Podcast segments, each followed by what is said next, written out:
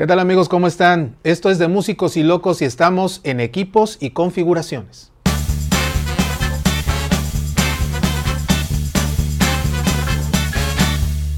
Amigos, bienvenidos nuevamente a De Músicos y Locos. Mi nombre es Carlos Saldaña y recuerden, los miércoles son de equipos y configuraciones. Suscríbanse al canal.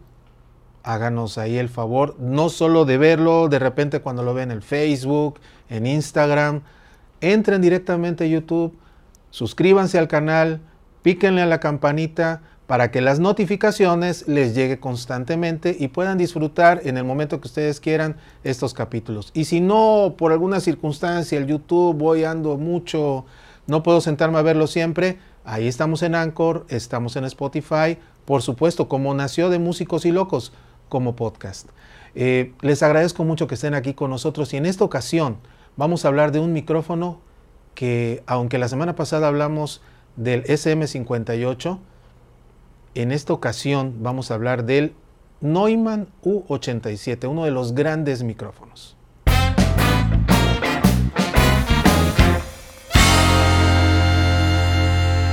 El U87, amigos, el Neumann U87 es un micrófono, por supuesto, de alta gama, es un micrófono ultra sensible, un micrófono que nos da todas las posibilidades. Uno de verdad no es nada más por la marca, porque sea legendaria, porque fue de, esta misma marca Neumann el primer micrófono de este tipo con base, la tecnología con base en transistores, sino porque además la fama se la da tantísimas grabaciones con tantísimos eh, músicos, cantantes, creadores de lo mejor en toda la historia del mundo.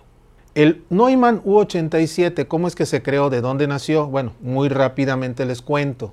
A principios del siglo XX, finales del siglo XIX, con el invento del teléfono, que es el precursor de los micrófonos, se empezaron a desarrollar distintas características, distintos modelos y distintas características de micrófonos. Llegaron las cápsulas de carbón, eh, mejoró muchísimo la calidad, llegó el tema de la industria, de los, bueno, primero con Tomás Alba Edison, por supuesto, los cilindros, después llegaron los discos, los gramófonos, eh, eventualmente las cintas magnéticas donde se podía grabar y reproducir esta, lo que captaban estos micrófonos y por supuesto la necesidad de que estos, estos micros fuesen cada vez de mejor calidad. Recordemos que estamos hablando de los 20, 30, 40, todavía hasta los 50, en que de repente las consolas eran de 4, de 6, de 8 canales y todos grababan a un canal. Ya en los 50 había tecnología para dos y hasta para tres canales. No nos vamos a meter mucho en la historia como tal, pero sí es importante comprender de dónde nace eh, este tipo de micrófonos. En Europa, la Telefunken eh, fue digo, sigue siendo, porque ahí están los micros, ahí está la marca, pero fue la marca de micrófonos, la compañía que desarrolló en muchos sentidos la tecnología de micrófonos, los más sensibles, los de mayor calidad.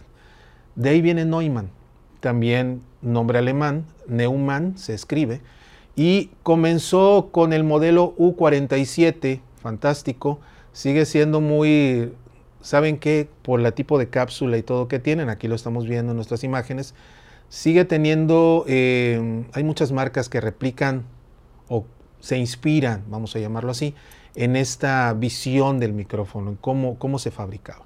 Bueno, pasa el U67 y llega el U87, el primero en incorporar tecnología de transistores.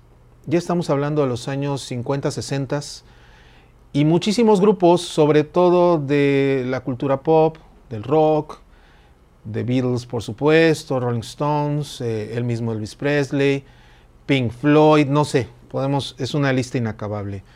Y si hablamos de música popular en Latinoamérica, digo, por supuesto, las grandes bandas, los, eh, todos los de rock and roll, todos los Enríquez Guzmán y todos ellos, eh, este micrófono realmente cautivó por su calidad de sonido, primero que nada, y por su forma tan fácil de manejar. Les explico. El Neumann U87 tiene la manera de cambiar de polaridad. Tiene ahí un switcher, entonces unos botoncitos, pues. Entonces puede ser direccional, puede ser bidireccional o puede ser omnidireccional. Para aquellos años, con las características de calidad y de fidelidad, por supuesto era fantástico.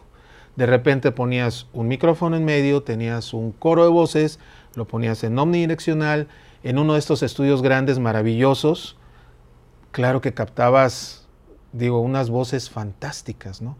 O a principios de los 60, por ejemplo, cuando las baterías se estaban realmente incorporando este sonido cada vez más pop, más popular en todo el mundo, porque el rock and roll fue para todo el mundo de repente ponían un micrófono arriba, ¿no? Y sonaba toda la batería.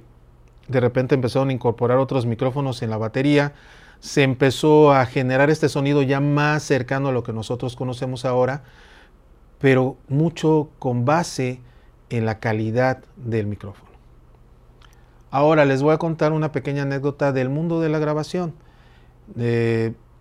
cuando se grabó el disco de Michael Jackson producido por Quincy Jones, Thriller, el gran disco del año 82-83 que marcó un cambio, un hito en la historia de la música pop, em, Bruce Sweden, que fue el, ingeniero de, grabación, colocó en la batería puro Neumann. No voy a decir que solamente el 87, pero puro Neumann. ¿Sí? Y suena, pues, vamos a poner un pedacito.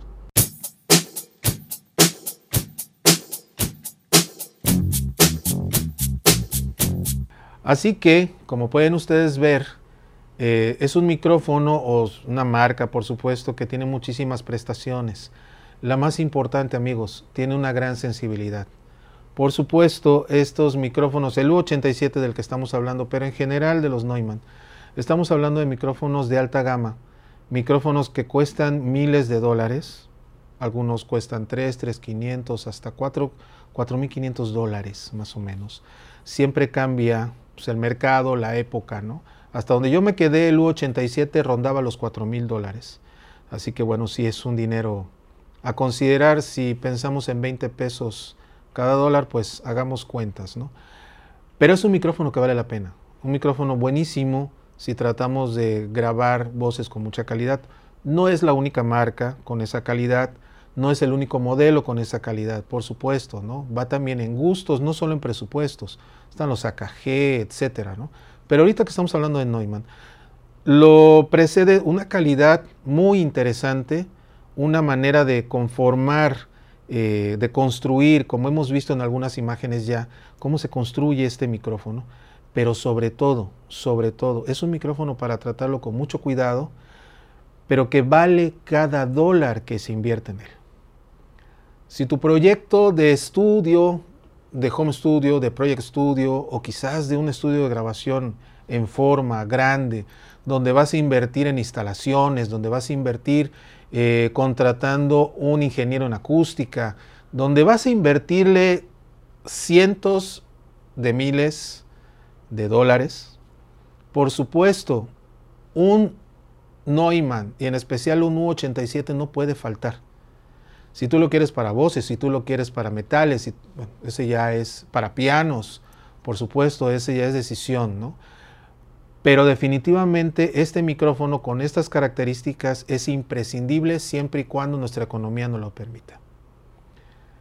Por último, para cerrar este pequeño capítulo de equipos y configuraciones, hay que ver algo que es bien interesante. Muchas marcas, no voy a decir cuáles, pero muchas marcas han inspirado o se han inspirado para sacar modelos de micrófonos muy, muy parecidos en la forma y tratar de emular lo más que se pueda en el tipo, en la calidad de sonido que logra un Neumann, en este caso el U87. Así que yo les podría decir, compárenlos, digo, si hay la lana para comprar este, este tipo de micrófonos de alta gama, compárenlos, vayan a las tiendas, escúchenlos, graben algo ahí y tomen la decisión que mejor eh, les funcione, insisto, para qué es, con qué presupuesto cuento y para qué lo voy a proyectar. Al final puede ser un amigo locutor que haga voces, un amigo actor que haga voces y que diga yo tengo también mi estudio en casa y yo entrego mi, mi audio perfectamente en el estándar internacional invierto en un buen micrófono, un excelente micrófono como el Neumann U87 y vale la pena porque no lo ves como un gasto, lo ves como una inversión. Puede ser. No siempre tiene que ser para música. Amigos, les reitero, muchísimas gracias por estar aquí con nosotros. Mi nombre es Carlos Saldaña. Esto es todos los miércoles, recuerden, equipos y configuraciones. Suscríbanse, síganos. Muchísimas gracias. Nos vemos en la próxima.